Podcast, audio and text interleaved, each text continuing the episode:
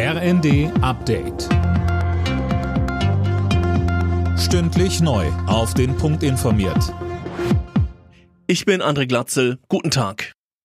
Wie können die Bürger angesichts hoher Inflation weiter entlastet werden? Das ist ein Thema des Koalitionsausschusses heute Abend. Sönke Röding, was ist denn von dem Treffen zu erwarten? Also Grünen-Chefin Lang sagt ganz klar, man braucht ein weiteres Entlastungspaket, denn das wirkliche Problem, Stichwort Nebenkostenabrechnung, das kommt für die meisten Bürger erst noch. Wie man vor dem Koalitionsausschuss aber hört, ist zumindest heute noch nicht mit Beschlüssen zu rechnen, denn es gibt so viele Themen, bei denen man sich nicht einig ist, zum Beispiel Waffenlieferungen an die Ukraine, Inflation oder AKW-Laufzeiten. Da muss man sich erstmal zusammensetzen und gucken, wo man überhaupt noch auf einen Nenner kommen kann.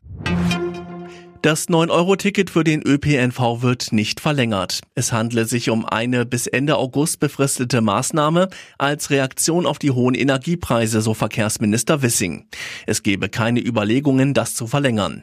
Allerdings wolle man auswerten, wie das Ticket gewirkt hat und dann mit den Ländern darüber sprechen, wie man im normalen Tarifsystem mehr Anreize schaffen kann, den Nahverkehr zu nutzen.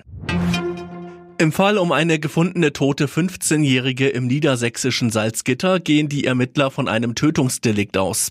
Linda Bachmann ermittelt wird gegen zwei Jugendliche. Ja, dabei handelt es sich um einen 13- und einen 14-Jährigen. Sie gelten als dringend tatverdächtig, so die Staatsanwaltschaft. Gegen den 14-Jährigen wurde Haftbefehl wegen Mordes beantragt. Im Fall des 13-Jährigen wurde das Jugendamt eingeschaltet, da er noch nicht strafmündig ist. Das Motiv für die Tat ist noch unklar. Die 15-Jährige war am Sonntag vermisst gemeldet worden. Gestern wurde die Leiche entdeckt. Leiharbeiter in Deutschland sollen künftig besser bezahlt werden. Angesichts der Anhebung des Mindestlohns haben sich Gewerkschaften und Arbeitgeber darauf verständigt, die Tarifverträge der Branche anzupassen. Für die unterste Lohngruppe gibt es ein Plus von über 24 Prozent. Alle Nachrichten auf rnd.de